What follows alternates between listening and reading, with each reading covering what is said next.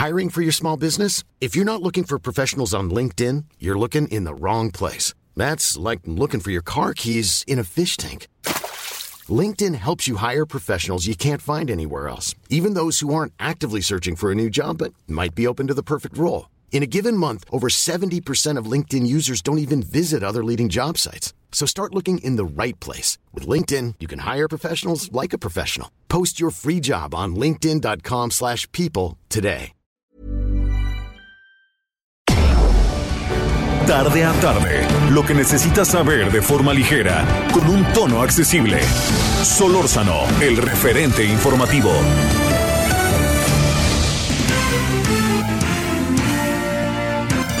dos colaboradores de Loret de Mola dieron a conocer que sí le advirtieron a Carlos Loret de que se estaba violando los derechos humanos de la ciudadana francesa y de Israel Vallarta y de que se estaba cometiendo una grave violación a los derechos de las audiencias al estar engañando en la transmisión. Laura Barranco, colaboradora de Carlos Loret de Mola, ha señalado que 13, en 13 ocasiones le dijo a Loret, para ya. Hay muchos, muchas cosas. Es un engaño abierto y crudo a los mexicanos y desgraciadamente dejó escuela, porque hay muchos que repiten esta escuela. La impunidad que genera el mentir, el fabricar una realidad en la pantalla televisiva o en la radio con fines de rating es muy grave, porque ahora también lo están haciendo en redes sociales, como lo mencionó el presidente de la República en el caso de eh, este señor que finalmente sí recibió una vacuna.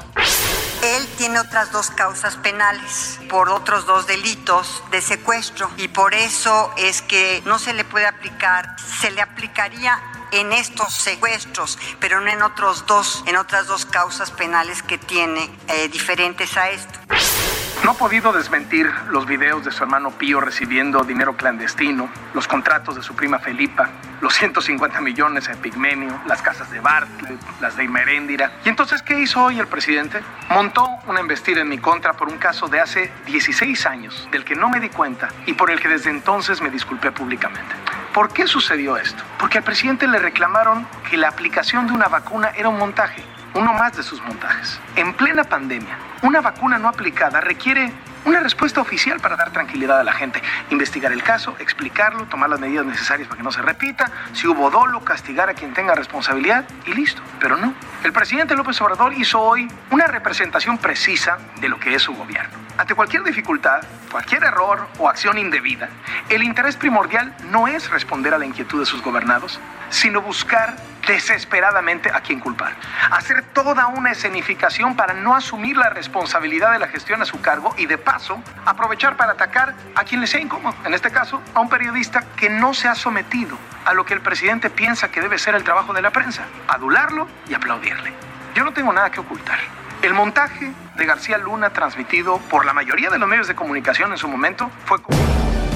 Solórzano, el referente informativo.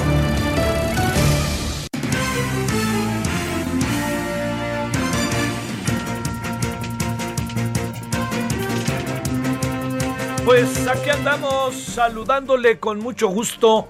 Le hemos eh, presentado pues lo que ha sido un asunto muy mediático, ¿no? Que quede claro, es un asunto muy mediático. Eh, yo no sé qué tanto trascienda a nivel nacional, pero no deja de ser, si usted quiere atenernos a aquello del círculo rojo o acerca de la opinocracia o de la comentocracia, y se convierte sin duda alguna en un tema. Eh, vamos a tratar de ver el asunto en retrospectiva, ¿no? Eh, primero, yo creo que hay que partir de algo que es, me parece estratégico y clave. Ya le saludé, sí, ¿verdad? Perdone si no lo he hecho. Le saludo con mucho gusto. Muy buenas tardes, perdóneme. Generalmente soy educado. Algo me pasó hoy. Bueno, muy buenas tardes. Espero que haya tenido buen día. Y estamos en el día 7 eh, de abril. Bueno, ahora sí ahí le voy. El asunto es que eh, este caso de Florence Cassés es un caso sumamente importante. Se hizo importante por muchos motivos. No se hizo importante solo por la intención que hoy le dé el gobierno, ¿no? El gobierno hoy tiene una intención concreta de, mostrar, de mostrarlo. No otra vez. tiene una intención concreta de mostrarlo.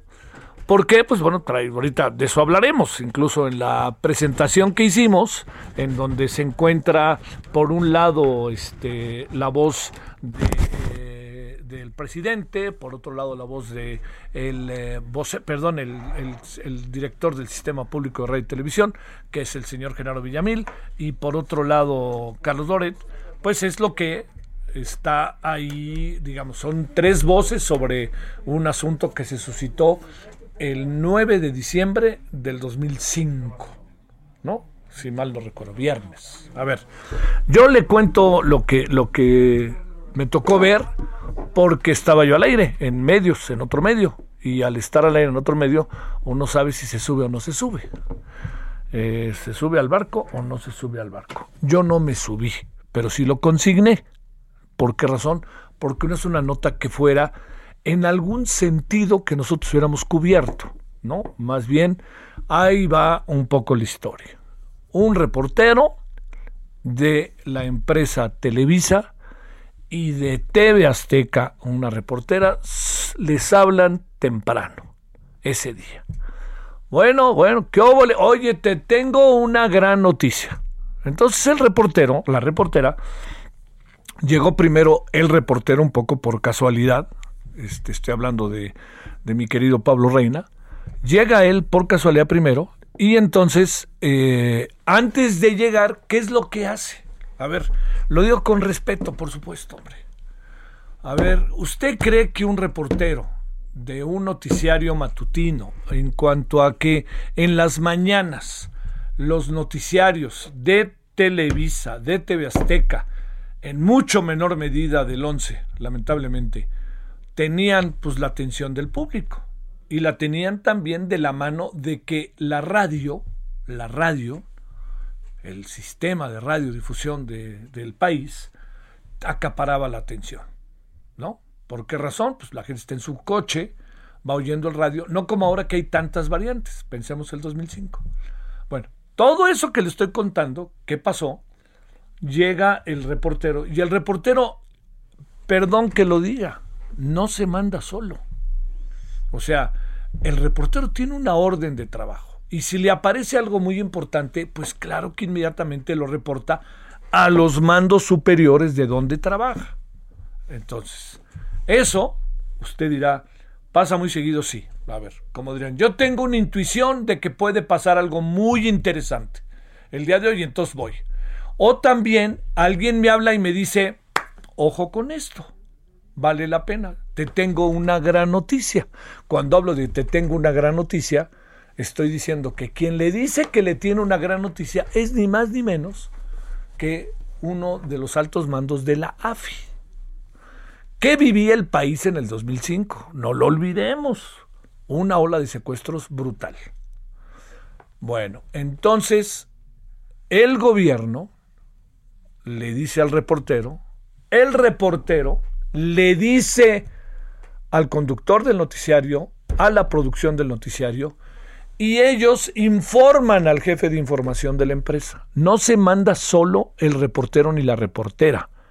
Digo, cuando digo eso, no lo digo peyorativamente, pues es un trabajo de equipo y hay una política eh, de carácter comunicativo, editorial de la empresa, ¿no?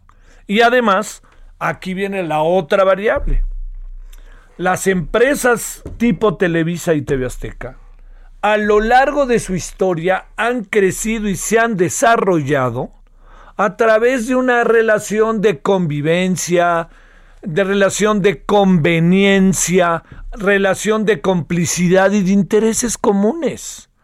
Entonces, una noticia de esta naturaleza forma parte de un todo que a lo largo de mucho tiempo se ha dado. El reportero lo que hace es hacer su chamba, como lo hacía muy bien todas las mañanas en el noticiario matutino de Televisa, y la reportera de TV Azteca tarda por una circunstancia ajena a ella a llegar, pero llega. Entonces, ya que llegaron los dos, se echa a andar el teatro. Y cuando digo eso, no eran los únicos que llegaron. Hay una imprecisión. Televisa no fue la única empresa que difundió esto. Fueron varios medios de comunicación que lo hicieron. Y a lo largo del día repitieron la información again and again and again, como dirían en la película del gladiador, ¿no? Una y otra y otra y otra vez, ponderando lo que habían hecho. Vean nada más la exclusiva que tenemos y todos sabíamos que alguien había filtrado y alguien los había colocado. Todo esto fue lo que pasó. Las cosas se, se ponen turbias por diferentes razones. Una muy importante. No hay suficientes elementos para tener claridad de que estas dos personas, más personas detenidas, Israel Vallarta, la propia Florence Cassés, hubieran sido los secuestradores. En un principio, las personas que fueron secuestradas dijeron, no, dicen, yo no fui, no, yo no fui, no, no, esa persona no es. Y luego empezaron hasta encontrarle el tono francés a la señora Florence Cassés. Claro, hablaba oui, oui, oui, oui. Y fueron todo, todo fue un conjunto de invenciones confusísimas.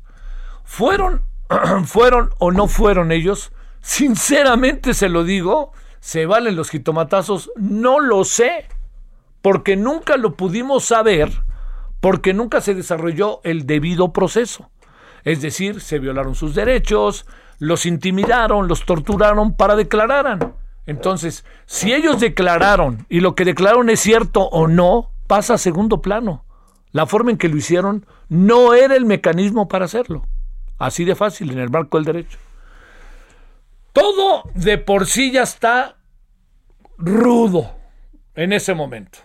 Y se pone más rudo cuando un señor que se llama Nicolás Sarkozy, presidente de Francia, dice, Óiganme, ¿qué pasa ahí en México? ¿Qué pasa con una ciudadana francesa? que está detenida y entonces empieza a crecer en Francia la idea de que la señora Florence Cassés ha sido detenida injustamente, porque además se crea muy buena prensa para ello. Entonces, ¿Fue culpable o no? ¿Era responsable o no? No lo sabemos, pero la señora sí sabemos que le estaban desarrollando un proceso fuera, no era el debido proceso que tenía que cualquier persona que es acusada de ser que eh, pueda ser detenida. Todo eso, la vida sigue, ¿no? El reportero, todo el mundo dice que fregoneres. Se les olvida la de TV Azteca, que también hizo un trabajo pues, lo que ella creyó, y todas las estaciones de radio y los periódicos que lo publicaron. Ahí es donde hay una enorme imprecisión esta mañana. No fue Televisa solamente. Ahí le voy. El gran asunto es que parten como si solo Televisa fuera la gran cómplice, la gran el gran brazo informativo de los gobiernos. Por supuesto que va a mano. El Canal 2, por Dios, recuerde usted en, el 2005. Eh, ahí, desde ahí se hacía y se deshacía. Acuérdese el noticiero 24 horas. Luego acabó siendo democrático. Pero recuerde nada más lo que pasaba ahí. Bueno, todo eso que le cuento crea un conjunto de circunstancias en donde Florence Cassés se empieza a defender y se defiende bien. Entonces se defiende, tiene abogados, y de repente surge la idea de que ya había sido detenida ella y Israel Vallarta, su presunta pareja, un día antes, pero que para que los medios tuvieran la exclusiva, se los vamos a poner de pechito en el noticiero de la mañana a las seis y media, siete, para que le echen ganas, ¿no? Y entonces lo ponen ¿Sabían los reporteros y las reporteras que esto estaba pasando? Sinceramente no lo sé. No sé si las reporteras y los reporteros lo sabían. Lo que sí sé es que ellos estaban ahí haciendo su chamba. Haciendo su chamba como lo hacían diario, ¿eh? Porque no era la primera vez que alguien les daba información desde el gobierno para que desde el gobierno se informara, se ponderara, le echaran porras al gobierno, mientras por otra parte yo tengo la exclusiva. Ese fue el, parámetro de las cosas. Un día, en un programa de Denise Merker, está hablando con el detenido en Nueva York. Y el detenido en Nueva York balbucea, porque balbuceaba, ¿eh? No es mentira, Genaro García Luna. Este, yo platiqué con él y como que de repente no entendía lo que decía. Bueno, y el señor le dicen, oiga, que no sé qué, y dice, de repente vamos a tener aquí una llamada, perdóname, eso estaba preparado o no, no lo sé, Y entonces le pregunta, dice aquí la señora Florence Cassé, señor Genaro García Luna, que eso fue una recreación. Y entonces se da la recreación. ¿Se da o no? Es lo que preguntan. Y resulta que sí. Y entonces Genaro García Luna, el detenido de Nueva York, ¿sabe qué dice? Es que nos lo pidieron los periodistas. Con todo respeto, no.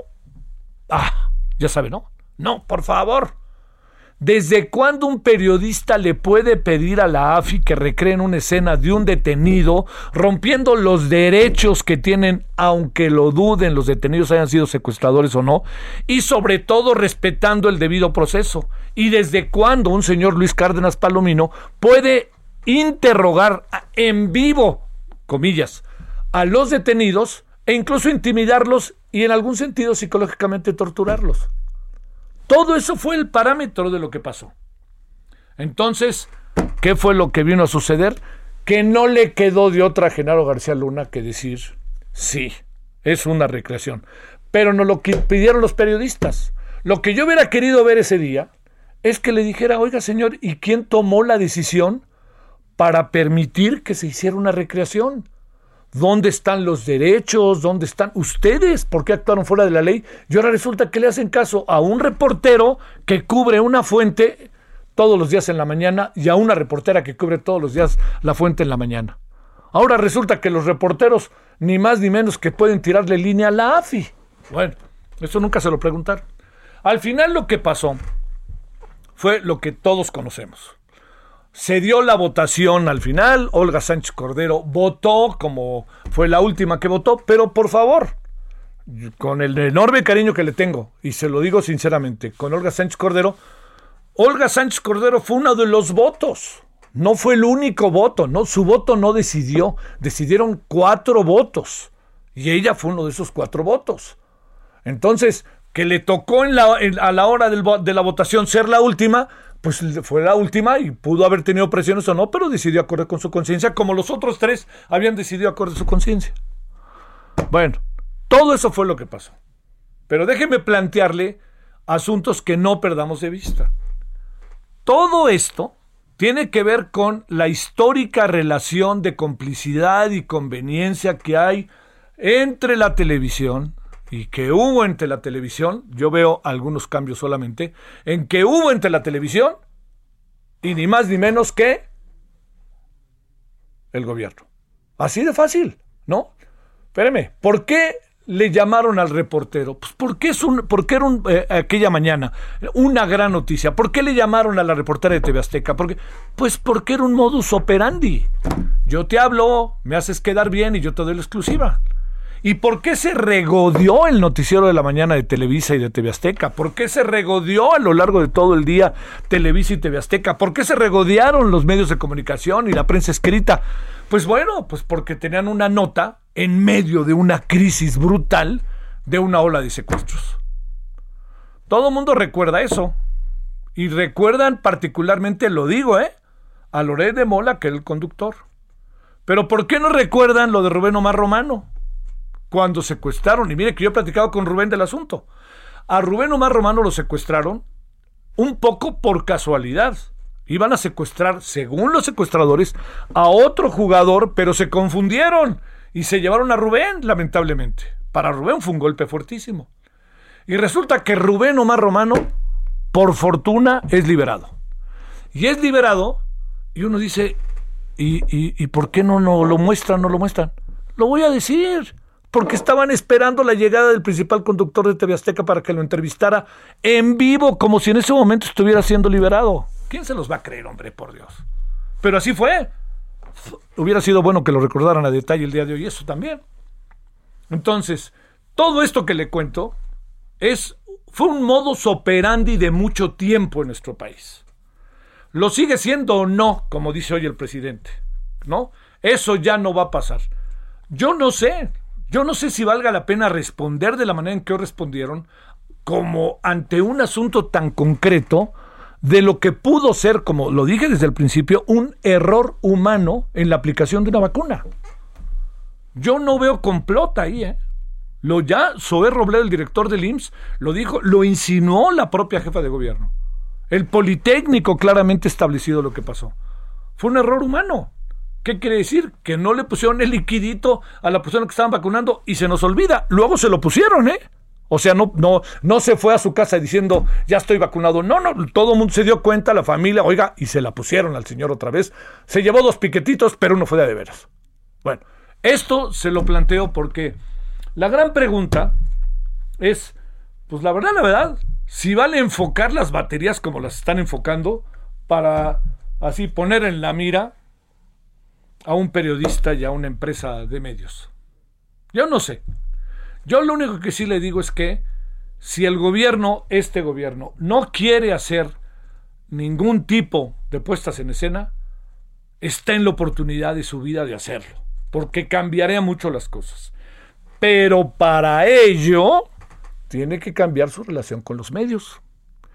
¿Qué tanto ha cambiado la relación del gobierno con la televisión, con las televisoras? Es pregunta. ¿Habrá cambiado mucho o no? Porque se vive bajo una muy interesante civilidad. Pero también uno se pregunta qué fue lo que ha pasado con aquello de la mafia del poder que ahora son integrantes del Consejo Asesor. Entonces, hay preguntas que están encima de nosotros.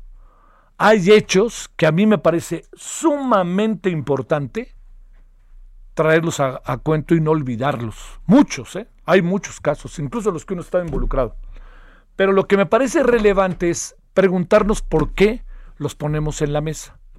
Los ponemos en la mesa para tratar de descifrarlos, de hacer justicia, o para señalar, atacar o dirigir las baterías en contra de alguien. Si de eso se trata, cualquier hecho puede venírsenos encima si no se trata de eso, si de lo que se trata es ir hasta el final, el punto de partida inicial hubiera sido el tema de la justicia con Israel Vallarta y no el tema de la justicia con Israel Vallarta a través de una pregunta concreta que tenía que ver con el tema. La exposición misma era evidenciar a alguien que reconoció en su momento que se equivocó, que no dudo que sea quien sea y todo lo que digan de él, pero lo que me quiero referir es que son muchas las variables que intervienen. Y la más importante y la que más nos debe de enseñar hoy lo sucedido con Florence Cassés, con Rubén Omar Romano y con muchas otras cosas que se dieron, es cambiar de tajo la relación de complicidad y de intereses comunes, entre, de no ser un interés común, que es la nación, la verdad que se lo digo no demagógicamente, cambiar eso de tajo para que las cosas sean diferentes. Y eso sí sería ese gran paso. Me pregunto, y le pregunto al gobierno, ¿el gobierno ya cambió esa relación o no la ha cambiado? ¿No? O ya cambió la relación, pero ahora la tiene con otros. Esa es la pregunta.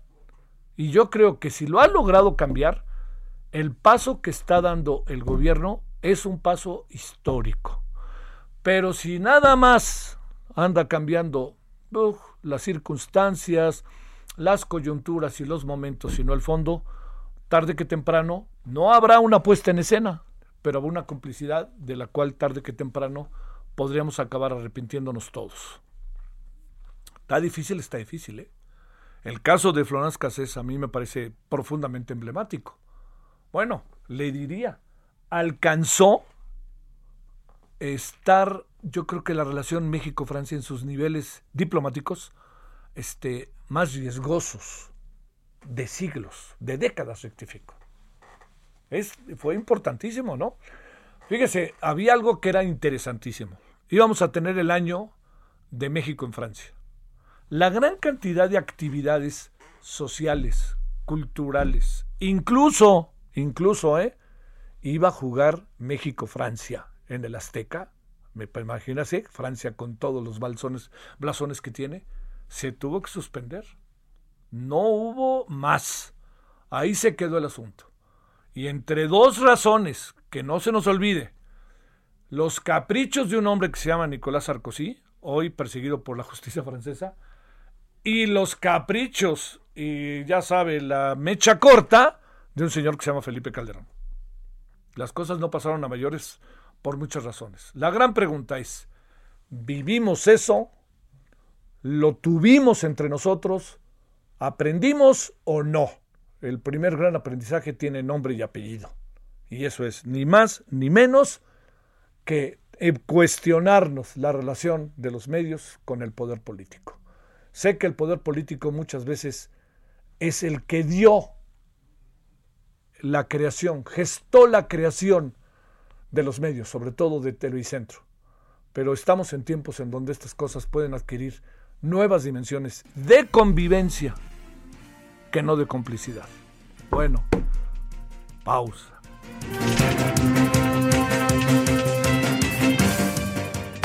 El referente informativo regresa luego de una pausa. Estamos de regreso con el referente informativo.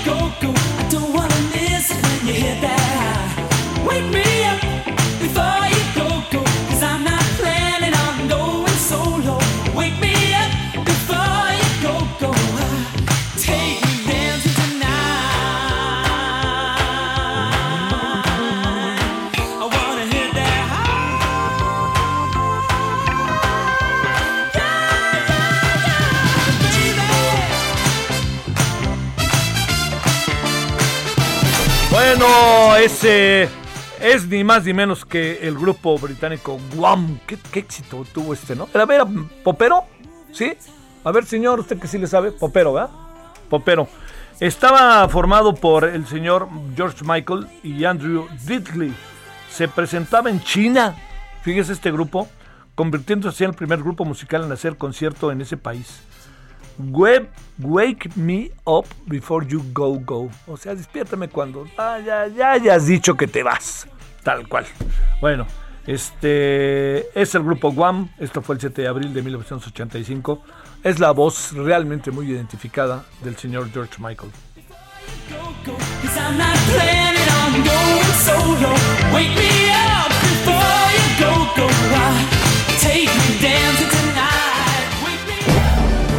Solórzano, el referente informativo.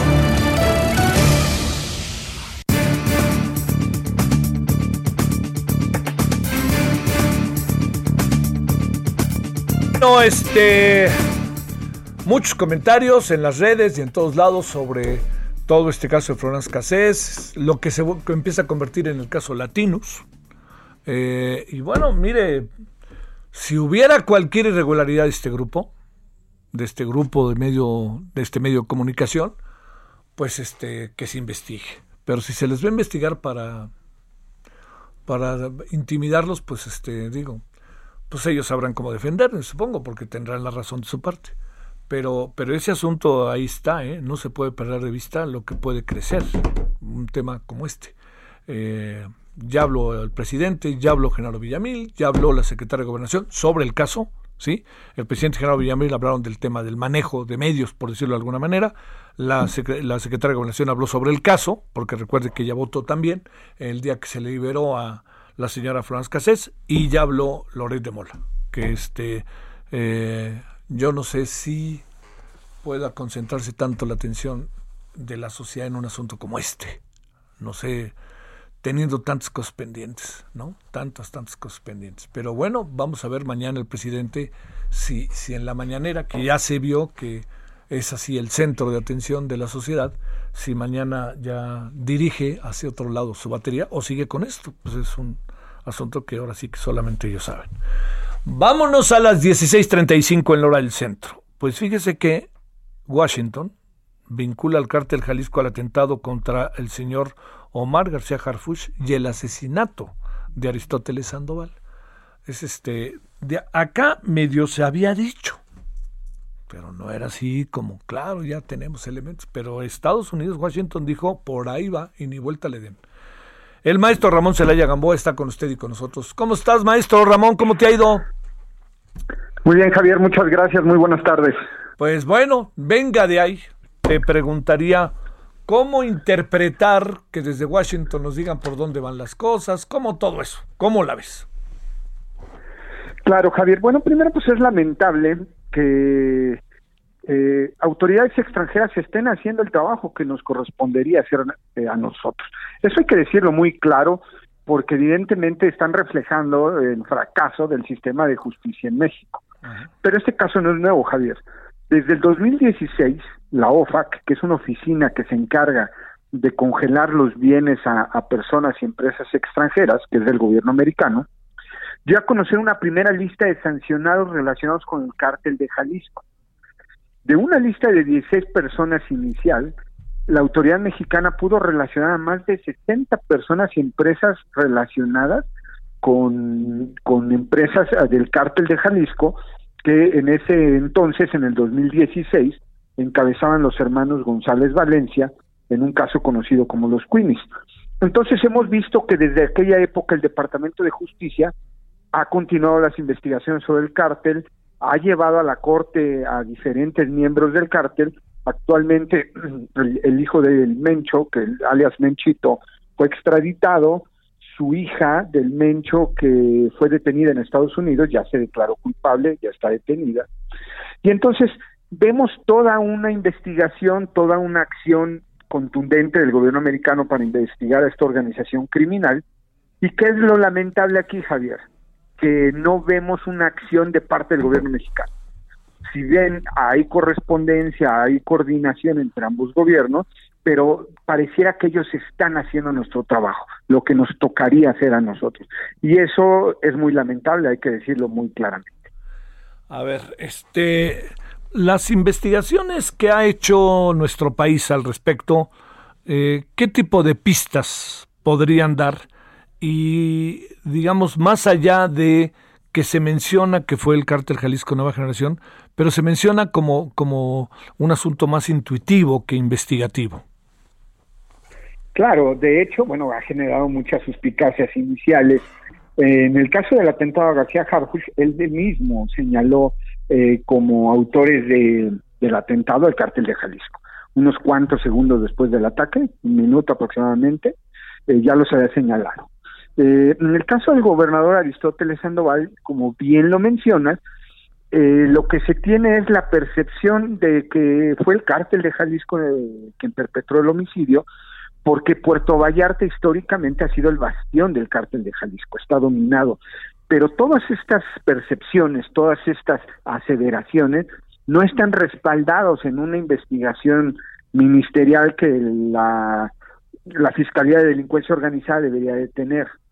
Entonces no vemos que estén abocados a, a hacer una investigación formal, porque si bien vemos este golpe, por así llamarlo, del gobierno de Estados Unidos, pues no vemos aquí algo que se traduzca en la desarticulación del cártel, en la detención del Mencho, sigue operando el cártel de Jalisco. Pareciera que estos estas investigaciones de carácter financiero los debilita, pero en realidad no afecta la capacidad operativa del cártel y siguen operando de manera libre.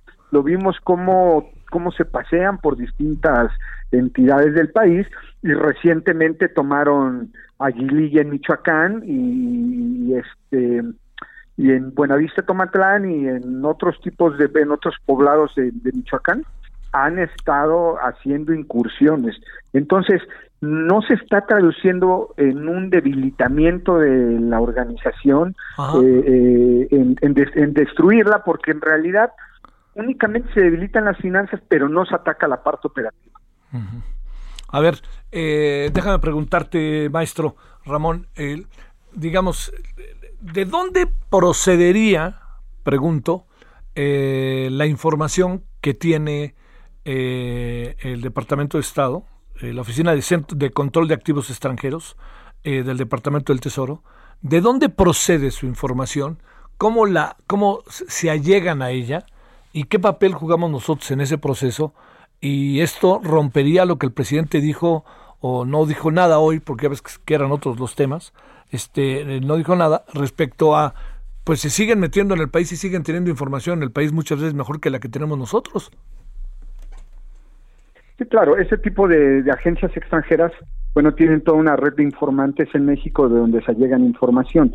Pero en este caso concreto es muy interesante, porque la UIF, eh, después de que se estableció la coordinación con las autoridades de la Ciudad de México y del Estado de Jalisco, la UIF congeló varias cuentas bancarias de los sujetos relacionados a estos atentados.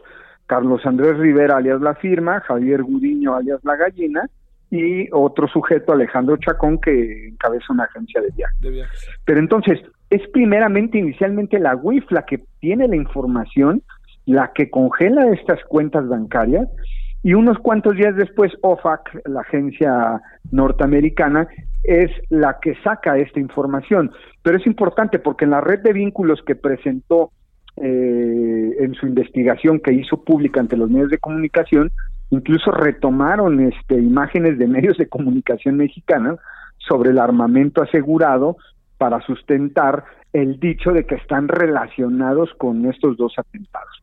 Pero entonces, básicamente la información proviene de nosotros mismos, proviene de, de las autoridades de la Ciudad de México y del Estado de Jalisco, quienes son los que han tenido la investigación de primera mano en el caso de estos dos este, atentados. Oye, a ver, ante una información de esta naturaleza, yo supongo que se cruzó ya con la autoridad mexicana. Ya, por supuesto, porque evidentemente eh, el cártel de Jalisco tiene sus redes financieras en Estados Unidos, tiene operadores este, funcionando en aquel país y por supuesto que ya han establecido toda una un cruce de información pues para validarla. Sí. Bueno, ahora el siguiente paso de que debiera llevar efecto la autoridad mexicana, ¿cuál sería? Partiendo de, de algo que, es importante, es decir, ya dio un paso, que eso no se puede soslayar, ya dio el paso primero y concreto que tiene que ver con el control de las cuentas, ¿no? Claro, esa es una de las, de, las variables de que toda estrategia contra la criminalidad tiene que tener el debilitamiento de la parte financiera. Sin embargo, las otras dos variantes que tiene que ser la investigación de carácter ministerial, pues para llegarse de todos los medios de, prueba suficientes para sustentar una acusación ante los tribunales mexicanos, eso no se está haciendo. Y lo más importante, si no se ataca de frente y de manera contundente la estructura operativa, vamos a seguir viendo los actos que de despliegue de fuerza que el cártel de Jalisco está haciendo en muchas partes del país. Michoacán está asolado por el cártel de Jalisco y la autoridad federal no hace nada para contener estas incursiones. Entonces, esas son las dos variables que el gobierno debería estar atendiendo y que no está y que no lo está haciendo. Sí. A ver, te planteo ahí mismo, este eh, maestro, eh, lo, que hemos visto en los últimos días, eh, no solamente esta información que se ha dado a conocer de allá del Departamento del Tesoro, estos desplantes, como bien dices, ¿qué hacer ante ellos? Están pasando enfrente, además con un equipo que por lo menos en apariencia parece un equipo militar de muy buen nivel o de, o de ataque de muy buen nivel o de defensa, como se quiera ver. Los ciudadanos los ven pasar por fuera de sus casas. ¿Qué, qué? Y bueno, y ya te has de imaginar, si, si, no, si no compartes sus perspectivas y puntos de vista, te has de imaginar cómo puede venirse las cosas, ¿no?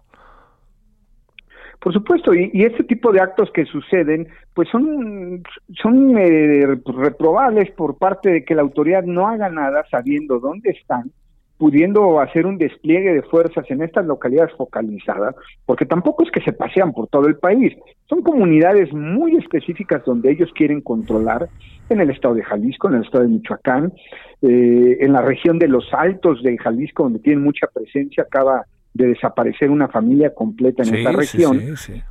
que es el bastión del cártel de Jalisco. Ah. Entonces, pues, pues los ciudadanos ya se sienten totalmente en un estado de indefensión, tienen miedo incluso de denunciar, de salir, porque se pasean libremente. Y la verdad es que, independientemente de lo que tendría que hacer la autoridad, esto tendría que ser una llamada de atención de, pues, de carácter vergonzoso para la autoridad que no está haciendo su tarea de proteger a los ciudadanos porque al, final del día todo gobierno democrático, todo sistema político tiene una finalidad y es la preservación del orden social. Pero si no protegen a sus, a sus ciudadanos, no van a, a, poder conservar este orden social y la gobernabilidad se va a perder. Entonces vamos a tener a, narcotraficantes como candidatos o a narcotraficantes imponiendo a candidatos o decidiendo quién sí va o quién no va a un proceso electoral y entonces después tenemos que encontrar respuestas en el INE, encontrar respuestas en otros ámbitos que no corresponden, el por qué el crimen vota en las elecciones.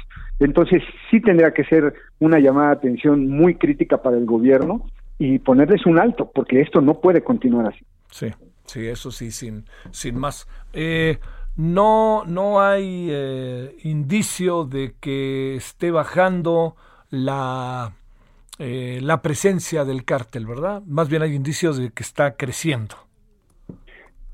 Sí, este, se está fortaleciendo a cada momento, eh, sigue haciendo despliegue de fuerza y no se ha logrado ni siquiera la contención. La desarticulación sería una segunda etapa, un segundo momento, pero, tendríamos que empezar la contención y no se está. Este, ¿No hay manera de agarrar al Mencho? ¿Perdón? ¿No hay manera de agarrar al Mencho? Sí hay manera, pero estamos lejos. Con el trabajo que se ha desplegado hasta el día de hoy, estamos todavía muy lejos de, poder hablar de, una detención en el corto plazo. Es más, yo me atrevería a decir que en este sexenio no va a ser. Ah, caray, ¿de plano, Ramón? Sí, porque eh, para poder llegar a la detención de un capo de este nivel, como en el caso del Chapo Guzmán, se tienen que ir completando ciertas etapas como en el caso del Chapo Guzmán, primero se desarticuló varios de sus grupos operativos, de sus células de sicarios que ellos les llaman de fuerzas especiales, que son su primer círculo cercano y lo protegen. En el caso del Mencho ni siquiera hemos llegado a atacar esta estructura. Entonces, estamos todavía muy lejos, estamos todavía un par de años, por eso me atrevo a decir que no, no, lo ves este sexenio. Sí, en este sexenio no lo veo. Eh, ¿Ves a otro cártel que esté en el mediano plazo ante la eventualidad o ante la posibilidad mejor de poder eh, pelear eh, los territorios con el cártel Jalisco Nueva Generación?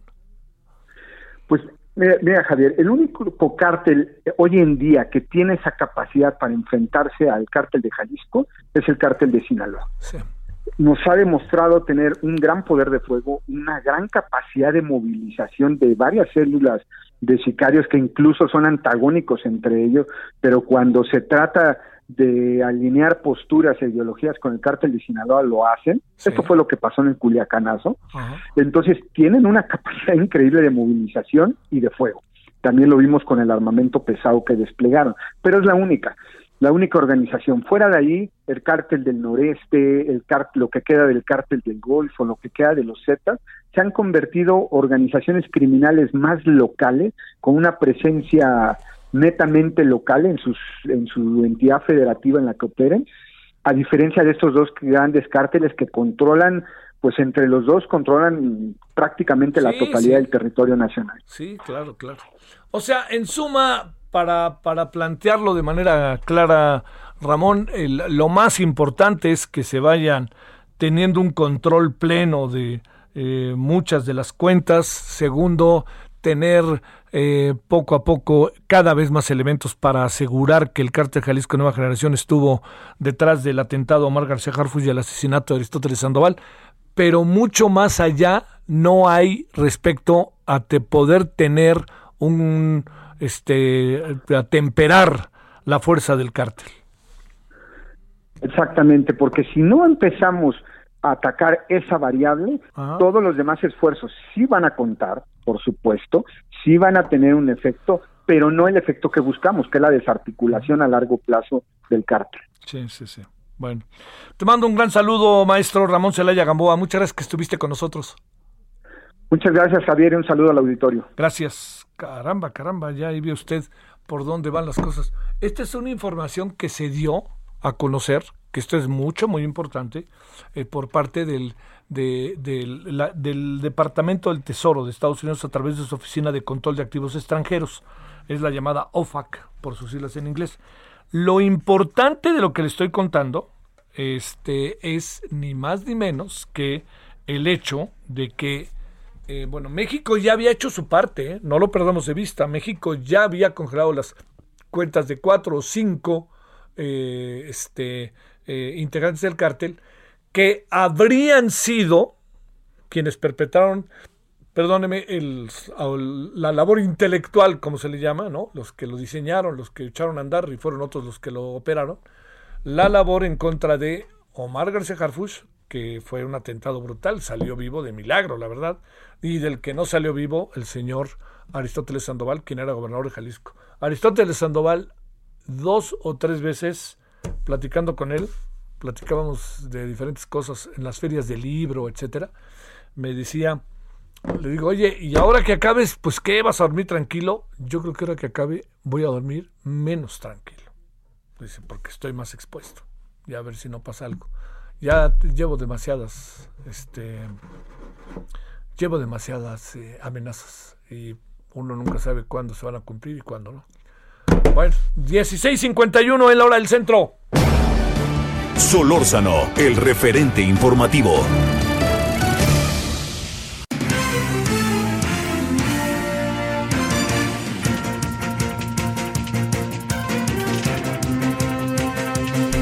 ¿Dónde andas, Daniel Magaña? Buenas tardes. ¿Qué tal, Javier? Eh, muy buenas tardes. Pues nos ubicamos en pues, la zona del eh, tribunal del TRIFE, que se ubica en la zona del eje 3 Oriente, la zona de la avenida Cafetales, el tramo de la avenida también Carlota Armero.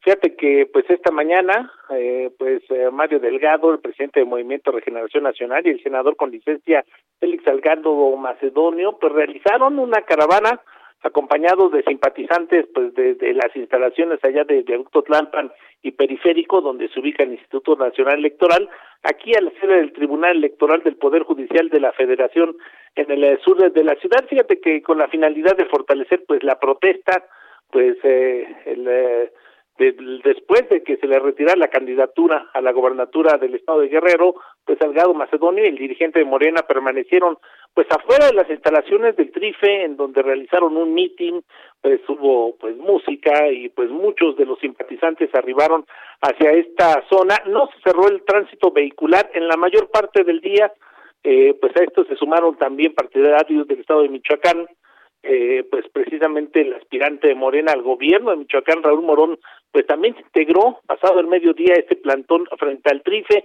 Ellos comentaban que se iban a quedar prácticamente hasta que no hubiera pues alguna pues resolución por parte pues de, de, los magistrados en cuanto a este caso. Sin embargo, bueno, pues poco antes de las tres de la tarde, pues entonaron eh, pues el himno nacional y pues abordaron algunas camionetas para retirarse de esta zona, pero bueno, pues eh, trascendió que pues las autoridades electorales pues esperaban que este proyecto de sentencia se presentara y se votara, pues no necesariamente pues el día de hoy, incluso el magistrado pues Reyes Rodríguez Mondragón pues será el encargado de elaborar el proyecto de sentencia pues para votar en el pleno de la sala superior.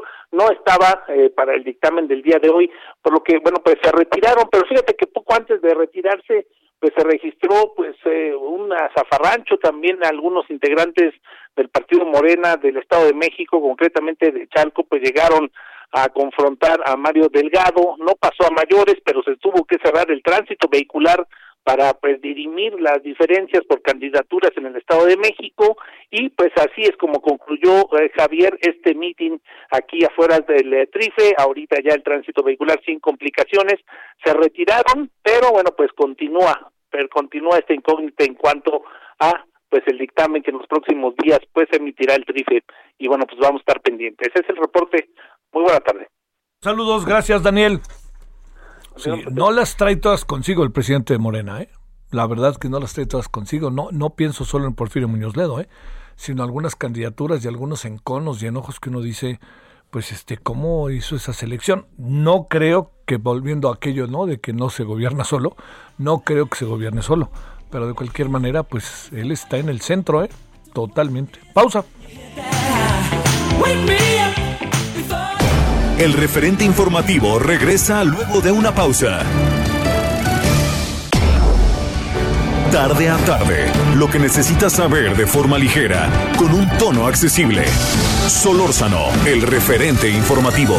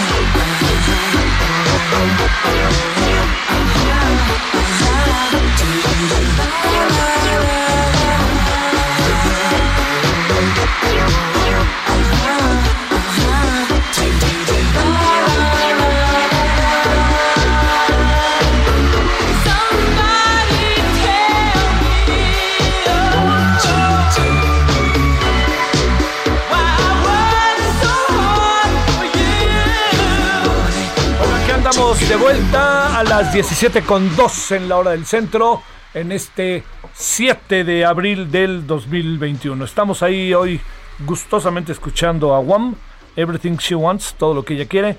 Y este es el grupo que originalmente era George Michael y Andrew Ridgely, que eh, en un día como hoy, pero de 1985, imagínense, yo lo recuerdo, la verdad, es un asunto de edad, que se presentaron en China, fue como muy mediático el asunto convirtiéndose en el primer grupo musical en hacer un concierto en China.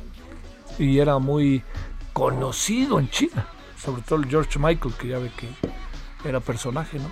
Bueno, vámonos a las 17 con 2 mientras escuchamos a Wham.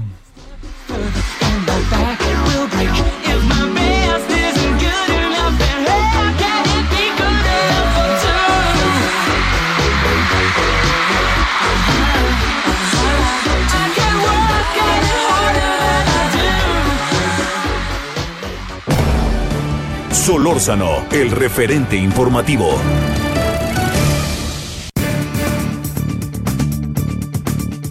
Bueno, eh, en este Día Mundial de la Salud hay que ver cómo estamos de salud y hasta dónde llegan los sistemas de salud en este país. Eh, apareció un muy interesante estudio, el cual tuvimos este acceso y nos pareció importante conversar con los quienes lo hicieron. Eh, Mariana Campos es coordinadora del programa de gasto público en México Evalúa. Mariana, gracias. ¿Cómo has estado? Buenas tardes. ¿Qué tal, Javier? Afortunadamente muy bien. Te saludo con mucho gusto a ti y a tu auditorio. Bueno, oye, este, los números, los números acaban siendo medio, este, brutales, ¿no? Entiendo que somos un país con muchas deficiencias, que venimos de un sistema de salud muy resquebrajado, este, que se ha evidenciado todo ello, este, más lo que se ha sumado. A ver, este, déjame plantearte qué decir de lo que está pasando con el sistema de salud mexicano. Mira, Javier, como, como bien lo dices, partimos de un contexto histórico eh, muy deficiente, eh, muy pocos médicos eh, por habitantes, pocas camas por habitantes, clínicas de hospitales en sitios urbanos, ¿no? cierto abandono a, a, los habitantes rurales en términos de su acceso a las economía informal, en donde la mayor parte de la población pues no tiene seguridad social. Nos golpea COVID con esto y eh, pues realmente eh, eh, no se ha asignado el presupuesto que se requiere, Javier. Y el resultado es que pues la pandemia y su atención, la atención sanitaria de la pandemia, ha acaparado los recursos. Lo que estamos viendo es una caída en las consultas médicas para atender otros padecimientos distintos a COVID. Por ejemplo, tenemos una caída de 49% en unidades que atienden eh, de la Secretaría de Salud, que atienden eh, padecimientos crónicos como son ya típicos en México, lamentablemente, es la hipertensión, por ejemplo. Tenemos, por ejemplo, eh, también una afectación muy fuerte a las mujeres en la atención al, al embarazo y el parto, especialmente vemos una caída en las consultas al embarazo, también hay caídas importantes en las consultas por cáncer de mama y cáncer cervicuterino. Entonces, eh, creemos que eh, eh, la, la, crisis sanitaria apenas comienza, Javier, lamentablemente. Con estos retrocesos es normal que veamos un aumento en la mortalidad, un deterioro en la salud de los mexicanos y por parte del gobierno vemos una ausencia en la transparencia en la rendición de cuentas de estas circunstancias. Eh, requerimos que en el presupuesto de egresos de la federación exista un anexo especializado en donde el gobierno pueda eh, desagregar su gasto, qué gasto del, sector salud se esté yendo a COVID y qué gasto está quedando para el resto de los padecimientos, porque no estamos resolviendo eh, la, la, situación, pues atendiendo, ¿no? Acaparando los recursos para la pandemia, que es entendible por, por lo que también representa, pero no se va a resolver así. Entonces, nos parece muy pertinente el tema porque este viernes, entre este viernes y el próximo miércoles, la Cámara de Diputados anunció que estará discutiendo en una mesa eh, varios legisladores eh, la parte del gasto público de una reforma fiscal que ya empieza a decantar para discutir en el siguiente periodo legislativo.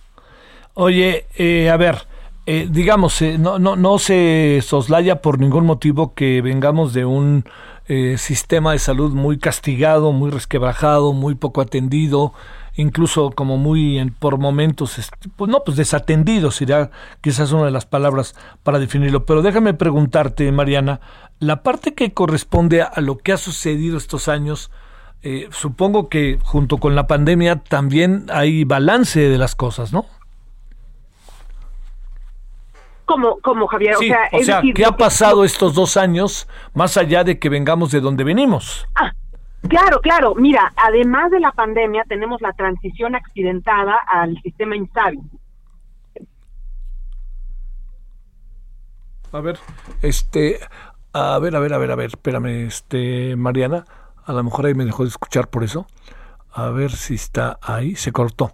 Bueno, ah, hubo, hubo intentos de cortarse, pero no se cortó antes, ¿eh? así que, bueno, ahí Mariana te estamos hablando, si alguien está monitoreando el asunto, para que sepas que ahí te andamos buscando para que podamos seguir conversando contigo. ¿Está Mariana? Eh, no, a ver. Bueno, mire, la idea de platicar con Mariana es que hicieron un análisis sumamente interesante, este, los de México Evalúa, que me parece que sirve muchísimo para entender en qué estamos parados, ¿no? Ahí estamos. ¿Me escuchas, Mariana? Sí, te escucho muy bien. Perfecto. A ver, te, vuelvo a plantear el asunto. Venimos de un sistema con todas las virtudes y defectos que se ha dicho, Pero la gran pregunta es, en estos dos años, entendiendo que estamos en pandemia, que eso marca mucho las cosas, ¿qué es lo que encuentran? Lo que encontramos, Javier, es que eh, no tenemos claridad, primero que nada, de cuánto dinero se está destinando a COVID, pero presumimos que está acaparando, obviamente, la operación en las clínicas. Y que entonces no se ha previsto, eh, es decir, ya el, el, de por sí escaso presupuesto no ha previsto que no puede abandonar la atención de otros padecimientos. Lo que ha sucedido eh, en clínicas, por ejemplo, es que una parte de la eh, física de las clínicas y de los hospitales se ha tenido que designar a la hospitalización de pacientes de COVID, a la atención de estos pacientes, dejando, por ejemplo, menos espacio para atender las consultas del embarazo. Eh, y entonces, pues no estamos resolviendo, porque pues de esa manera hay mujeres desatendidas, esto incrementa la mortalidad eh, materna. entonces, esto es lo que estamos viendo, que no se ha logrado crear la capacidad necesaria. Y que además tenemos como externos al gobierno una poca visibilidad de lo que realmente está pasando por la falta de rendición de cuentas. A mí me parece increíble que en el presupuesto de egresos no haya un anexo que nos explique, a ver, recursos para COVID. Sí, claro. Porque entonces lo que está pasando es que se están destinando recursos que ya estaban previstos y que ya eran insuficientes para atender otros padecimientos.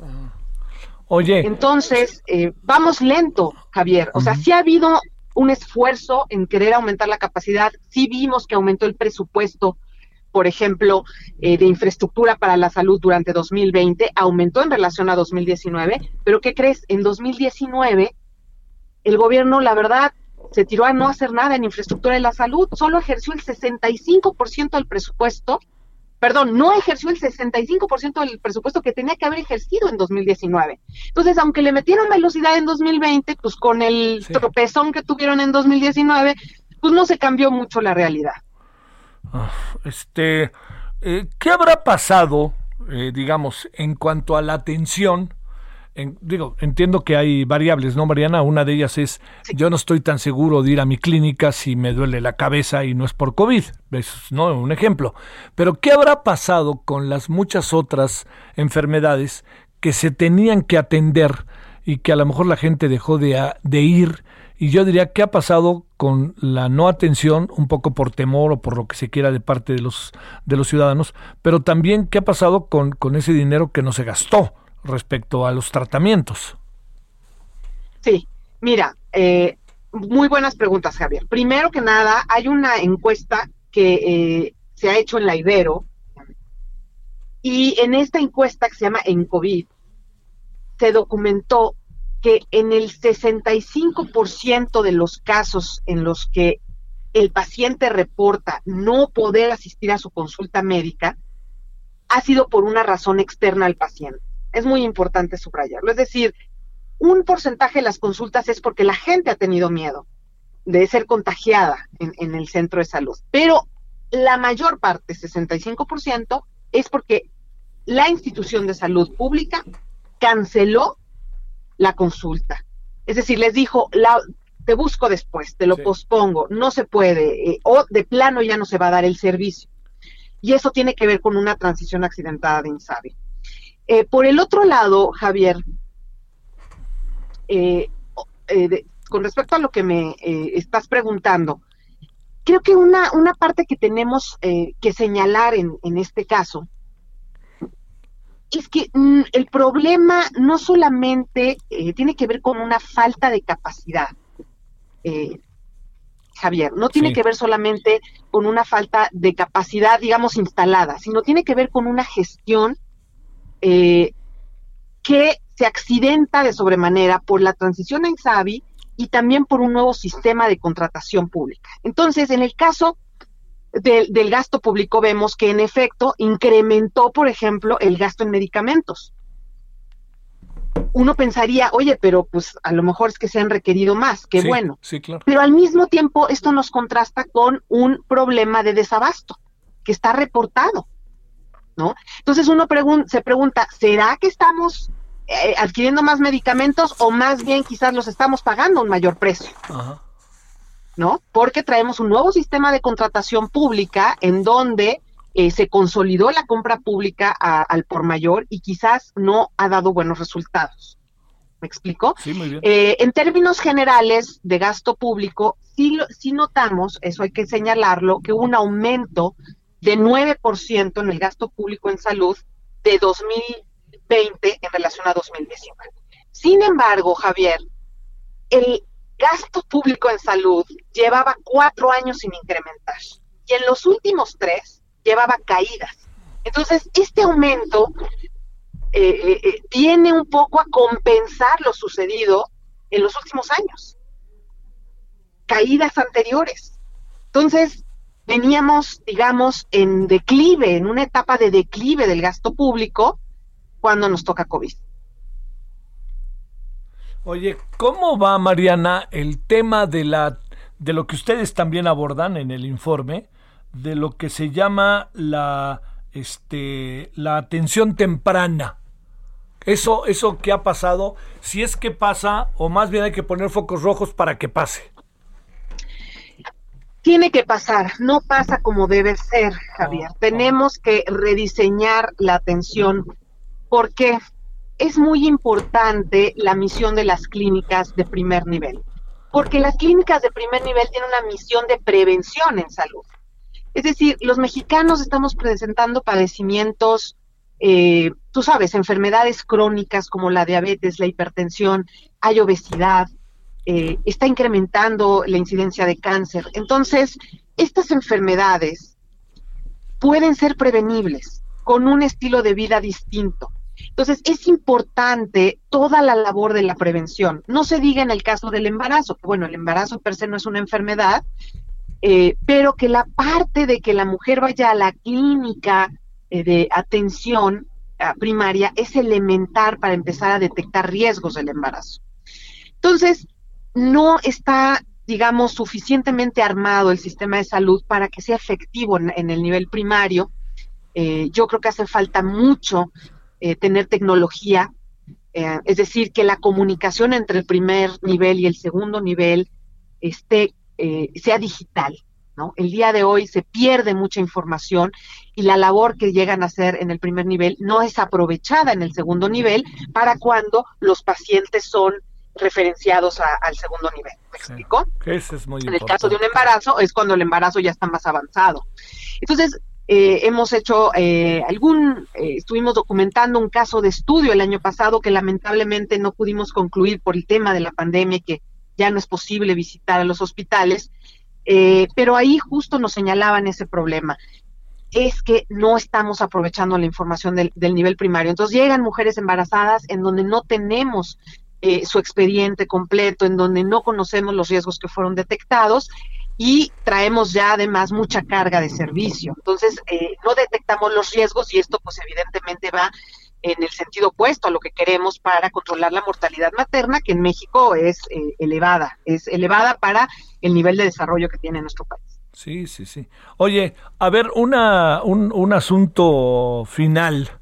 Eh, te, te, pregunto, este, el, en lo que corresponde si ustedes alcanzaron a evaluar o a revisar el trato del personal de salud a las personas, a los pacientes, el trato del IMSS, del ISTE, de los hospitales públicos de la Ciudad de México, de todo el país, eh, ¿qué han encontrado ahí que luego se convierte también en un pues en un problema, ¿no? En un problema, desalientan o, no le dan la debida importancia al paciente o a la persona que llega, en fin. ¿Esta parte la tienen, Mariana, contemplada? ¿Vieron algo al respecto? Javier, no estudiamos ahora los últimos indicadores eh, de este tema, pero lo que te puedo decir por el precisamente el caso de estudio eh, que hicimos el año pasado eh, y porque nos hemos documentado en el tema, es que la sobrecarga que tienen los médicos eh, viene por un lado, por lo que yo te digo, eh, pocos médicos en relación al paciente, pero también porque hay pocas enfermeras en relación al paciente. Entonces, les faltan enfermeras o enfermeros a los médicos. Eh, esto lo que hace es que la comunicación que fluye en general a través de un trabajador social eh, con que también no siempre está el trabajador social, es parte a veces de los recortes. Eh, es complicado eh, mantener, por ejemplo, a la familia informada, ¿no? Es en muchas clínicas ya he sabido que se entrega a los pacientes y, y que no, no siempre se puede acompañar adentro. vamos, es complicada que haya una atención de calidad, es lo que te quiero decir. Están tan sobrepasados claro en números operativos, eh, que eh, es, es, muy complicado dar la atención quizás eh, que, las personas se merecen, ¿no? Básicamente nuestra impresión es que se sobrevive, que sobreviven los médicos. a veces no tienen los medicamentos que requieren en tiempo, ni los insumos, eso ya está por demás conocido, lo, lo hemos visto ya en las quejas públicas y todo. Entonces, yo creo que la calidad es sin duda un área de oportunidad inmensa en el sistema de salud. Eh, hay mucho que hacer en términos del diseño del sistema de salud, en, eh, mucho que hacer en términos presupuestarios para que vayamos acercándonos al estándar internacional que es seis puntos del Producto Interno Bruto. Ahorita gastamos alrededor del 2.8%, menos de la mitad. Eh, y por supuesto también la coordinación eh, entre los gobiernos, ¿no? El cómo se financia desde el gobierno federal a, los, la operación a nivel estatal, es muy importante mejorar eso. El día de hoy no se consideran los costos de resolver las enfermedades, ¿no? Es decir, es un sistema en donde se paga en función de la infraestructura que existe, pero no en función de lo que se requiere que exista, ¿no? Entonces, hay, hay mucho que hacer, Javier. Bueno, Mariana, pues este, te agradezco muchísimo que en un día como hoy pues, nos detengamos porque entiendo que las noticias no necesariamente son buenas, hay pandemia, pero también hay un área, como dicen los, los empresarios luego, ¿no? De oportunidad que, que está a la vista y a la mano y hay elementos para aprovecharla, ¿no? Sin duda, no podemos en un día como hoy dejar de discutir estos temas, los pendientes que tiene México y en especial en este contexto de reforma fiscal, en donde el tema de gasto en salud está en la mesa. Bueno, dicen que no va a haber reforma fiscal, pero sí va a haber reforma fiscal, o sea que quién sabe. Así es, Javier, pero bueno, muchas gracias por el espacio. Adiós, Mariana, muy buenas tardes. Hasta luego. Mariana Campos, coordinadora del programa de gasto de público en México Evalúa. 17.21 en la hora del centro. Solórzano, el referente informativo. anda en su periplo por la Ciudad de México el señor Félix Salgado Macedonio y muy acompañadito del presidente de Morena. Eh, ayer alguien me decía con cierta razón, me dice, entiendo la protesta que hicieron en el INE, pero el INE no tenía ya nada que decidir. Quien decide es el tribunal. Si hubieran ido directo al tribunal y hubieran podido salirlos del INE un poquito más temprano. Bueno, Gerardo Suárez, ¿dónde anda ahora el señor Félix Salgado Macedonio? Adelante. Fíjate, mi querido Javier, excelente tarde que se ha retirado ya de la Ciudad de México, o al menos es el dato que se nos ha brindado justo al exterior del eh, Tribunal Electoral del Poder Judicial de la Federación. Y parece que este tema ya eh, lo comprendieron y de hecho luego de esta protesta que fue encabezada precisamente por quien quiere ser el candidato eh, de Morena para poder contender por la gubernatura de Guerrero, Félix Salgado Macedonio, quien estuvo acompañado por Mayo Moreno en esa protesta que comenzó cerca de las ocho y media de la mañana a las afueras de este tribunal que se ubica sobre el eje 3 Oriente y la Casada Santana, se retiró, pero también sus simpatizantes. De hecho, ya estamos a las afueras del Instituto Nacional Electoral, donde habían colocado su campamento justo en carriles laterales del anillo periférico, a unos cuantos pasos del viaducto Tlalpan, y terminando el mitin en el tribunal, inmediatamente se trasladaron a este, a este punto y comenzaron a desmantelar su campamento. Lo que nos han comentado es que van a continuar con las protestas, pero en Guerrero dejan la Ciudad de México prácticamente todos los simpatizantes de Félix Salgado Macedonio. Lo que podemos apreciar ya en estos momentos es la acera perfectamente eh, liberada de manifestantes. Sí quedó un montón de basura. En breve la estarán retirando personal eh, del gobierno capitalino y quienes permanecen a las afueras del INE también acampando son también simpatizantes de Morena que están eh, denunciando la imposición de candidatos. Ellos vienen del estado de Michoacán, Guerrero, Veracruz. Ellos están acampando justo en la incorporación de viaductos Alban a periféricos sin afectar la vialidad. Sin embargo, todos los simpatizantes de Félix Salgado Macedonio se han eh, retirado, van hacia Guerrero, al igual que el, el senador con licencia. Y por lo pronto... ¿Me, ¿me escuchas, Gerardo? Sí. ¿Cómo cuántas personas habrán ya cerrado la, el, la, el meeting allá en el tribunal? Llegaron cerca de 300, luego de la partida de Félix de este punto se comenzaron a retirar. Eh, fíjate que cuando se generó una trifulca fue cuando llegaron eh, personas de Morena que llegaron desde el Estado de México, sobre todo de Chalco, y que trataron de encarar a Mario Delgado. Era un contingente cercano a las 60, 70 personas. Y luego de este enfrentamiento eh, eh, y este, eh, eh, este tipo de, de riña que tuvieron hacia Mario Delga- Delgado, eh, comenzaron a retirarse. Eh, en total fue un contingente cercano a las 300 personas que por fortuna eh, no pasó a mayores. Luego del- de que se retirara Mario Delgado, también comenzaron a retirarse todas las personas que habían llegado de eh, Morena para Sale. realizar su acto de protesta. Gracias, Gerardo. Buenas tardes. Hasta luego. Las autoridades federales confirmaron esta tarde la detención de Raúl eh, C., candidato a la alcaldía de Salinas Victoria, Nuevo León, por Movimiento Ciudadano. Se talla que su casa en la calle Hidalgo fue cateada y se encontraron cartuchos, joyería, dinero en efectivo, armas largas, marihuana. Eh, el candidato se le imputa el delito de cohecho por pretender negociar su libertad con el Ministerio Público. La cosa está en que pues un candidato que se presume está relacionado con temas de la delincuencia organizada. Pausa.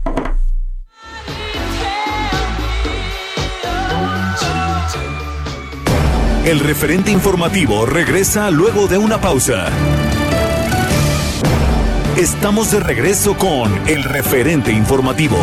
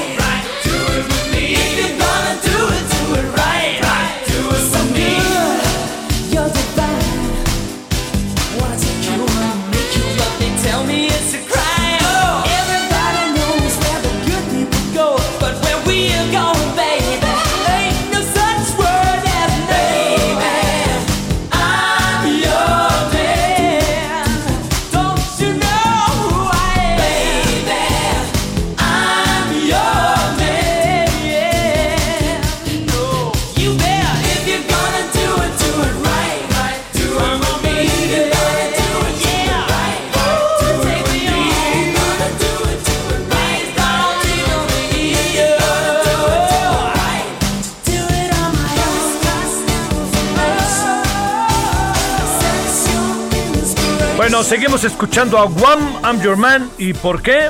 Pues ni más ni menos porque resulta que hoy, en el año de 1985, el 7 de abril de 1985, rectifico, se presentó el grupo británico Guam en China. Y era la primera vez que un grupo musical de esta naturaleza se presentaba en, en aquel país. Iba abriéndose China poco a poco al mundo. Bueno, vámonos, I'm Your Man, Guam. Asking for no sacrifice. Baby, our friends do not need to know. I got a real nice place to go. Solórzano, el referente informativo.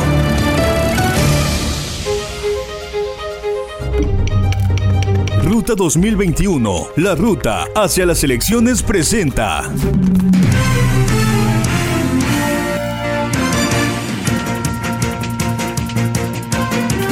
Ahora sí que ahí viene, se acercan, se acercan las elecciones. Vámonos, Francisco Nieto, empecemos.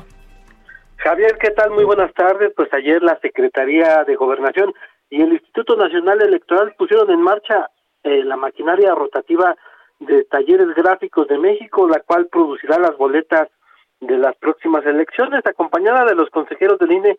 La titular de la CEGOP, Olga Sánchez Cordero, resaltó la importancia de contar con un árbitro neutral y que sean elecciones ejemplares por su organización y por la limpieza de sus resultados. Y luego expresó una reflexión del primer presidente del INE, eh, José Waldenberg, en la que sostiene que el árbitro electoral debe ser discreto, que no busca el aplauso público, sino el cumplimiento de las reglas del juego. La premisa es muy clara, dijo eh, la secretaria, por definición el árbitro debe ser neutral o no es no es árbitro.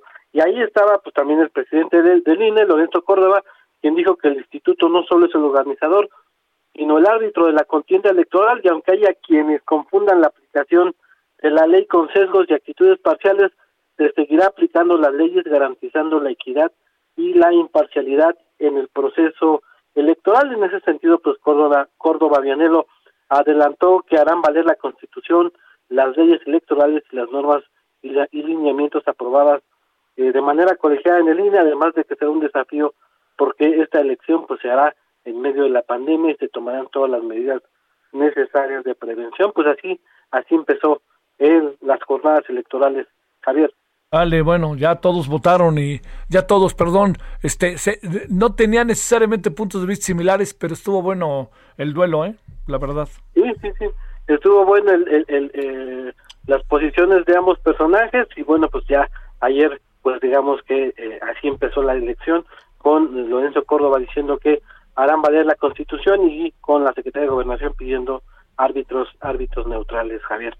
Sale, muchas gracias, buenas tardes, Francisco. Buenas tardes. Vámonos ahora a Veracruz. Vámonos contigo, Juan David Castilla, ¿cómo estás?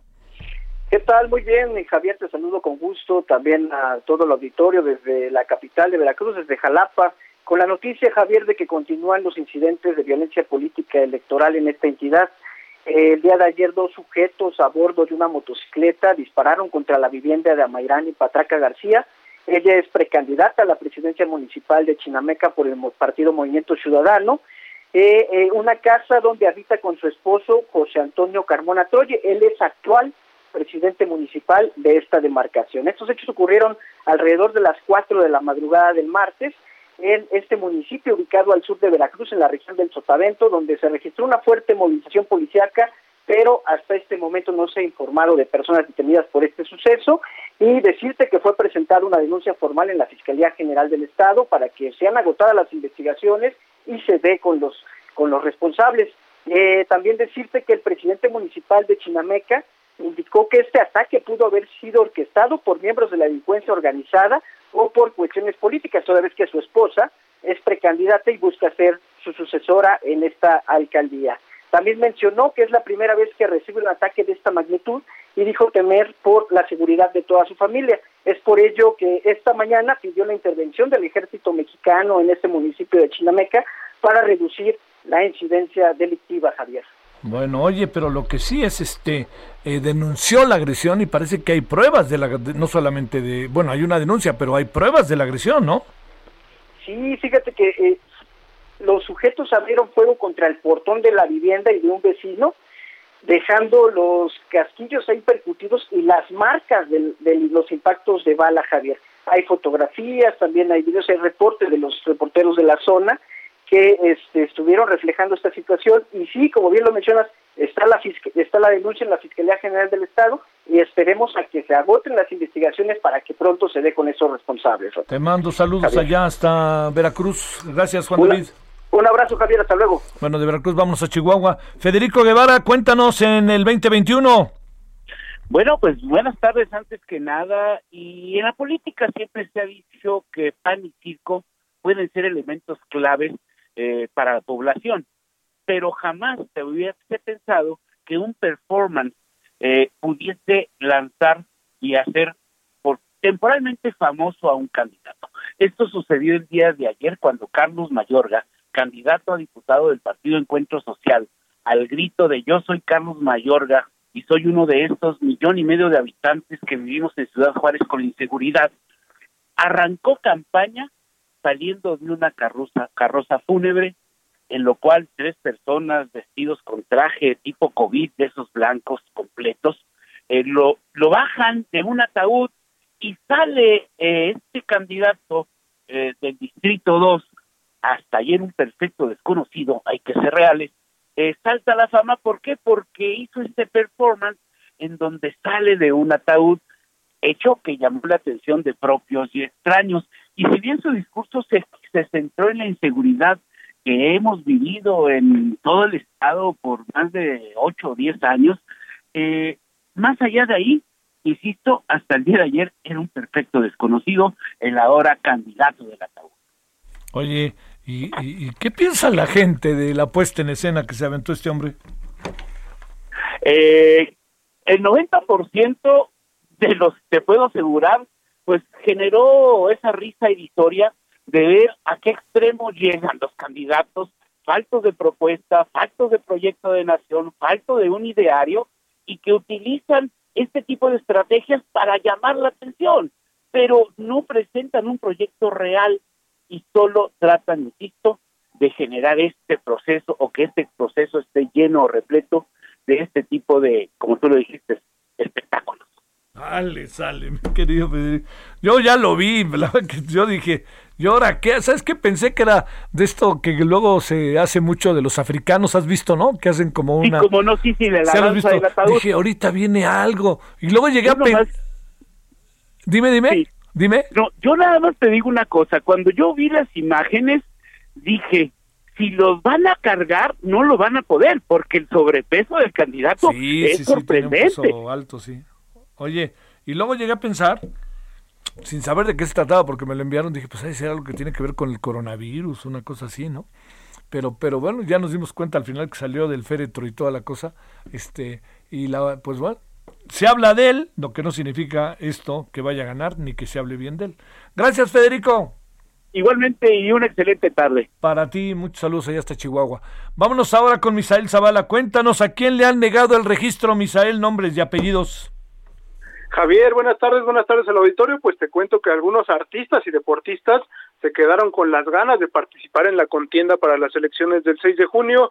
Recientemente el cantante Francisco Javier Berganza fue rechazado por el organismo electoral de Hidalgo como candidato a diputado local por Morena por estar inscrito en un espacio exclusivo para un candidato con discapacidad, lo que le prohibió pues participar en esta contienda debido pues a que no es un espacio para él, ¿no? El mismo organismo hidalguense le cerró también la puerta a la exconductora y transgénero Diana Vallardo Marroquín para contender por una diputación en Hidalgo por el traba- por el Partido del Trabajo, ya que pues están suspendidos sus derechos políticos por enfrentar un proceso en prisión al ser acusada de, de asesinar a un familiar y ahora en estos momentos pues está recluida en el cerezo de Pachuca. Deportistas como Adolfo Ríos y Jorge Campos, ambos exporteros de fútbol, tampoco participarán como candidatos, ya que el primero rechazó la propuesta del Partido Verde para la alcaldía de Querétaro, mientras que pues el segundo, eh, Jorge Campos, se quedó en espera de una candidatura por el, eh, la presidencia municipal de Acapulco. En la carrera política también se quedaron rezagados Carlos Villagrán,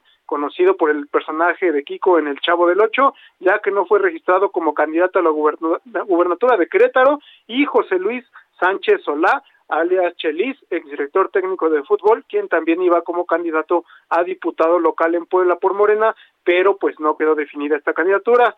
Eh, te cuento, Javier, también que en el caso del luchador Blue Demon Jr. sigue vigente su candidatura por redes sociales progresistas eh, a la alcaldía de Gustavo Madero, pero recientemente fue denunciado ante la Fiscalía General de Justicia de la Ciudad de México por su esposa Mónica Carrillo por supuesta violencia de género, maltrato y amenazas de muerte, por lo que pues está en veremos esta candidatura también del luchador eh, Blue Demon Jr. Pues hasta aquí el reporte con estas eh, pues personalidades, algunos artistas y deportistas que pues se quedaron eh, pues ni siquiera a mitad de la carrera por la contienda del 6 de junio. ¿Qué pasó con eh, una señorita que se llama Marijose Alcalá, que me acuerdo que era del PRI y ahora ya no es del PRI, que fue clavadista y que también creo que quiere ser presidenta del Comité Olímpico? ¿Sabes si se quedó o no? No, ella tampoco se quedó, ella solamente se quedó como representante de este partido, del PRI, eh, como Del digamos, verde, como del una verde, figura, del verde. perdón, del verde, sí, que como una figura eh, del Partido Verde, eh, en la que ya no va a participar, pero sí va a ser eh, pues la imagen de este Partido Verde en la campaña de esta de este 6 de junio. Pero no es candidata a diputada. No, ya no se, ya no se queda como candidata a diputada. ¿Y en el caso de Paola Espinosa? La Paola clavadista. Espinosa, ella está en veremos todavía. Sí. Eh, todavía el partido que la va a postular, pues también eh, está en espera de esta candidatura, por eso no la metimos en esta en estos listados porque pues Javier como bien como bien lo conoces, pues todavía hay tiempo para que algunos candidatos puedan ser eh, pues oficializados por el Instituto Nacional Electoral y que comiencen campañas eh, en algunos días. Oye, este, pues sí, con Marijose yo creo que estaba pues, segurísima de que se la daban, ¿verdad? Pienso, ¿no? Pero bueno. Sí, sí, sí, pues era una de las principales eh, pues contendientes por este por estos cargos, pero bueno, al final pues ya no ya no cerraron esta candidatura. Sale, te mando un saludo y muchas gracias, Misael. Gracias, Javier, buena tarde. Ahora buenas tardes. vamos al Estado de México. José Ríos, cuéntanos.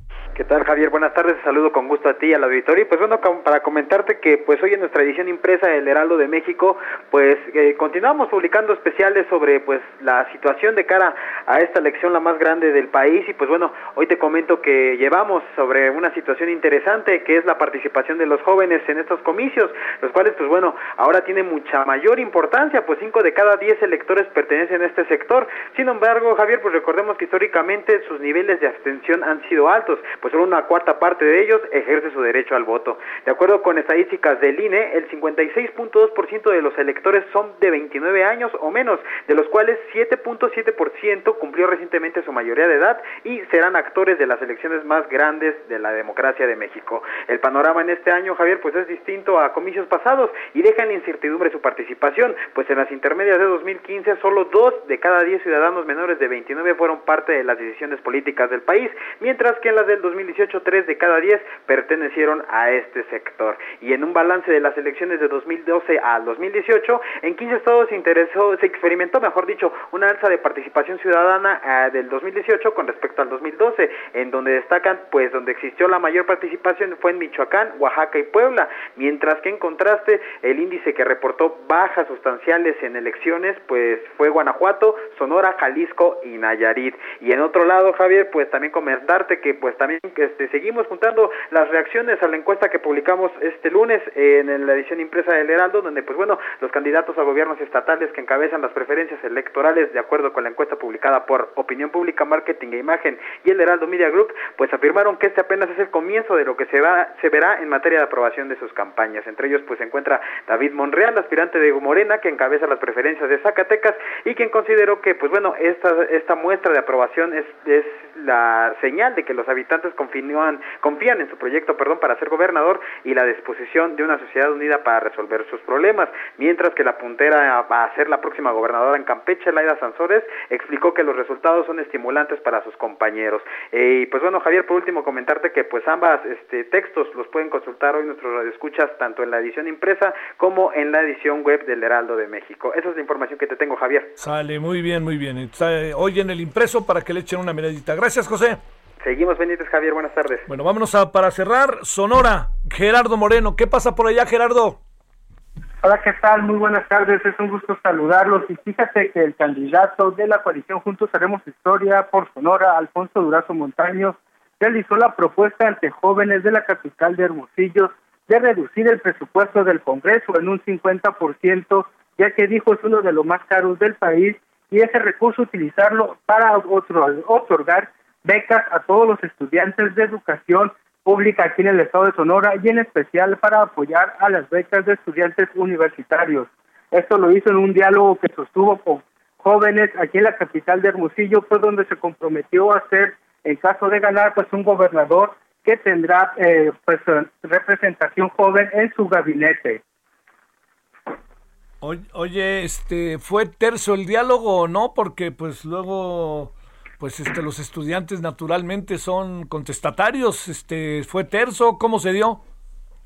No, eh, contrario a lo que se pudiera pensar, fue un diálogo pues bastante ameno el que se presentó, por lo menos en los pocos estudiantes que pudieron estar presentes en la reunión, pues sabemos que por cuestiones de la pandemia siguen estando los aforos un poco controlados, entonces realmente fue eh, a pocos los estudiantes, a unas decenas los que pudieron estar, aunque sí se dice, se mencionó que muchos lo siguieron a través de plataformas digitales, sobre todo pues en redes sociales y en plataformas de videoconferencia. Sale, un saludo Gerardo.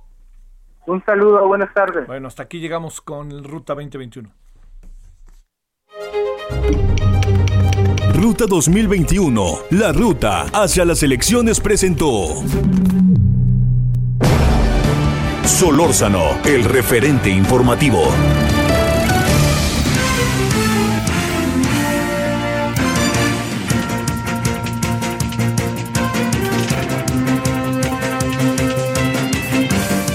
Oaxaca 1748 en la hora del centro. Ah, vámonos a Oaxaca, ahí estamos ya. A ver, adelante, Karina García, adelante. Gracias, Javier. Pues informarte que auto- autoridades estatales y electorales firmaron el pacto por un proceso electoral cívicamente responsable para garantizar un proceso en paz y democrático para este 6 de junio. Con la representación de diversas fuerzas políticas en la entidad, el gobernador Alejandro Murat Hinojosa garantizó elecciones de respeto y participación de todos y todas los ciudadanos. Adelantó la instalación de una mesa de seguimiento permanente de denuncias que se presenten durante el proceso electoral dirigida por Karina Barón, enlace de Seguridad Federal. En este sentido, aseguró que los tres niveles de gobierno estarán diariamente proporcionando un mapa de calor sobre las zonas de riesgo o con mayor inseguridad. Y es que esto se da, Javier, debido a esta situación de violencia que se ha vivido en el Estado, sobre todo eh, pues con la muerte de la candidata a la presidencia municipal de Ocotlán de Morelos, Ivonne Gallegos, quien eh, pues fue ejecutada hace aproximadamente 15 días. En este sentido, pues los órganos electorales también aseguraron que contribuirán con estas acciones que ha emprendido ya el gobierno de Oaxaca. Es el reporte. Sale. Bueno, oye, pero como sea, pues a ver si lo cumplen, mi queridísima Karina. En eso siempre es donde todos siempre nos detenemos. Gracias, Karina. Gracias, buenas tardes. Adiós, buenas tardes. Bueno, vámonos con más. eh, adelante, Federico Guevara, vámonos ahora contigo a Chihuahua de nuevo. Buenas tardes de nueva cuenta. Fueron siete meses de espera en donde simple y sencillamente las autoridades del gobierno federal decidieron retirarse porque el gobernador del estado los acusó de que no tenía confianza en ellos. Se retiraron de la mesa de seguridad. Siete meses pasaron en donde no sabían cada quien o cada cual qué hacía la gota contraparte. No fue hasta que por fin se logró un acuerdo en donde la última reunión o última visita de Andrés Manuel López Obrador a Ciudad Juárez, Chihuahua, fue que se le solicitó y le solicitó el gobernador que se reiniciaran con estas con estas eh, reuniones de la mesa de seguridad. Finalmente el día de hoy iniciaron aquí en la capital del estado, en Palacio de Gobierno, volvieron a llegar la gente de la Sedena, militares de defensa, procuradurías, fiscalías, en fin, de nuevo se retomaron estas pláticas en donde ahora sí se supone que va a haber una, una mayor concentración en el desarrollar estrategias en contra de la criminalidad. Y terminando esta primera ronda, el gobernador del estado, Javier El Corral, aseguró que vienen operativos en serio, vamos a ver si es cierto, para la región de Madera, este municipio que ha sido eh, parte de esta lucha cotidiana por el trasiego de drogas, en donde pues técnicamente la ley de, de los carteles son los que delimitan la vida y obra de todos los habitantes de aquella región. Esperemos, eso es lo sentido de la población, de que no se vuelvan a caer en estas diferencias que generó un gran retraso en la forma de implementar la justicia en el estado de Chihuahua. Vale. Saludos, Federico. Gracias, continuamos. Continuamos, saludos allá hasta Chihuahua. Vamos cerrando, vámonos a Hidalgo. José García, ¿qué pasa por allá por los rumbos de Pachuca? ¿Qué tal, Javier? Un saludo a ti y a todo el auditorio. Pues comentarte que el día de ayer el secretario de Salud del Estado de Hidalgo, Alejandro Efraín Benítez Herrera, informó que fueron aisladas 46 personas en el estado por haber estado en contacto con un paciente austriaco que dio positivo a la nueva variante británica de COVID-19.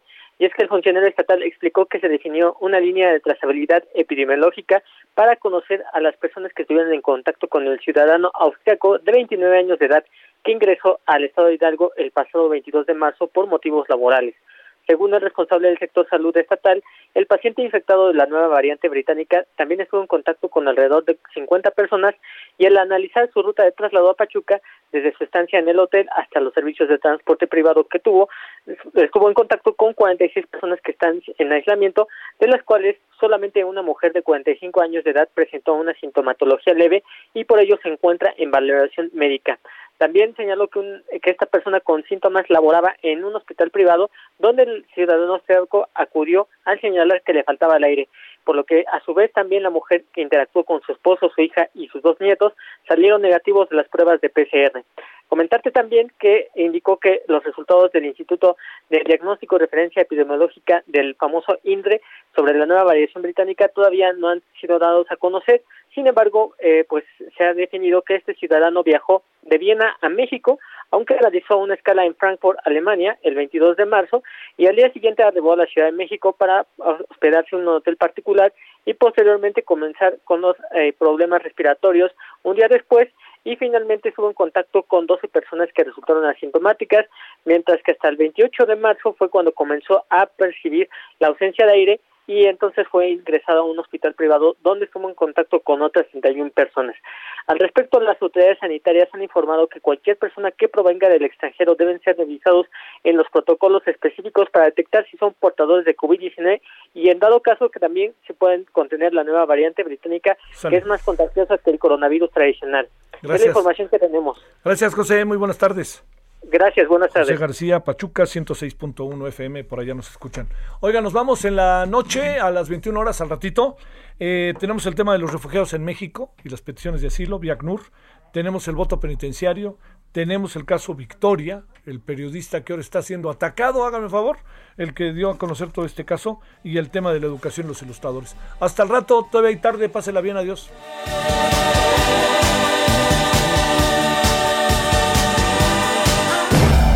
Hasta aquí, Solórzano, el referente informativo. Heraldo Radio, la HCL se comparte, se ve y ahora también se escucha. When you make decisions for your company, you look for the no brainers. And if you have a lot of mailing to do, stamps.com is the ultimate no brainer. It streamlines your processes to make your business more efficient, which makes you less busy. Mail checks, invoices, legal documents, and everything you need to keep your business running with stamps.com.